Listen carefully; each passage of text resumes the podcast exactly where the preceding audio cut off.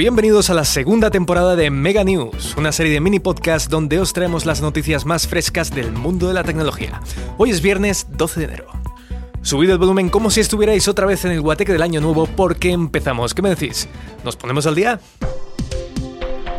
Comenzamos con un equipo de investigadores de la Universidad de Northwestern, en Estados Unidos, que ha creado un algoritmo de inteligencia artificial que permite diseñar robots en cuestión de segundos. En concreto, en unas pruebas recientes, ha diseñado por su cuenta unos androides que pueden caminar sin dificultad sobre superficies planas, que se dice pronto, pero es un gran avance en el campo de la robótica y de la inteligencia artificial. Esta semana se ha lanzado la tienda virtual de OpenAI GPT Store, que permite la venta de aplicaciones creadas por usuarios de GPT para hacernos la vida más fácil. Se planeaba su lanzamiento a finales de noviembre, pero tuvo que posponerse debido al despido y posterior recontratación de Sam Altman. La tienda centraliza y clasifica en una plataforma a los denominados GPTs. A partir de ahora, los desarrolladores podrán comercializar sus creaciones de la misma manera que lo venían haciendo en las tiendas para móviles de Apple y Google Store. Hablando de Google, el gigante de Internet ha desactivado las cookies de terceros a 30 millones de usuarios de Chrome en todo el mundo. Esta medida es una prueba que forma parte de la iniciativa Piracy Sandbox, que pretende ofrecer publicidad digital respetuosa, es decir, quieren proteger la privacidad eliminando cookies de seguimiento de terceros en el navegador. Así que si eres de los que usa Chrome, puede que seas uno de los afortunados. Dejarás de ver avisos en la pantalla de tu dispositivo cada vez que navegues por Internet. Y seguimos hablando de Internet, porque la empresa Orange sufrió un hackeo que dejó sin acceso a la red a casi la mitad de sus clientes. Según la información del portal especializado Down Detector, la empresa identificó el origen del hackeo la vulneración de la cuenta de administrador de su centro de coordinación de cuentas IP. Por suerte consiguieron restablecer el servicio a las pocas horas y la empresa asegura que no se han puesto en riesgo los datos de los usuarios. Y ahora hablemos un poco de arte.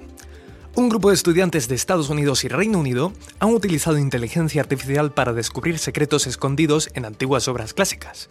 En concreto, una red neuronal ha descubierto que la Virgen de la Rosa, expuesta en el Museo del Prado, pudo no haber sido pintada enteramente por el renombrado artista italiano Rafael. Hay que mirar las cosas con lupa.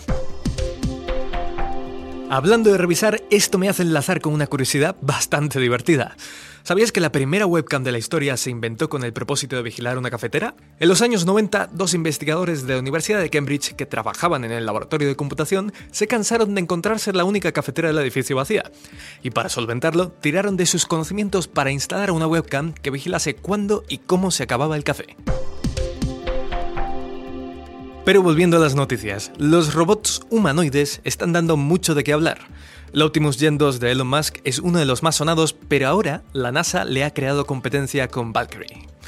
Este modelo podría formar parte de las exploraciones espaciales del futuro. Dicho esto, aunque pretende simular a un humano, no se busca reemplazar a las tripulaciones de astronautas. Sean Azimi, jefe del equipo de robótica de la NASA, explica que la misión de estos robots es encargarse de tareas como la limpieza de paneles solares o la inspección de equipos averiados fuera de la nave espacial, de forma que los astronautas eviten correr riesgos y puedan dar prioridad a la exploración y al descubrimiento espacial. Pregunta rápida. ¿Conocéis a Celia? No, no me refiero a vuestra vecina del quinto sino a la inteligencia artificial del Centro de Investigación de Tecnologías de Comunicación de la Universidad de Vigo, aplicada al diagnóstico preventivo de Alzheimer, depresión y demencia. Celia es también un asistente, que a modo de amigo en WhatsApp ayuda a combatir la soledad.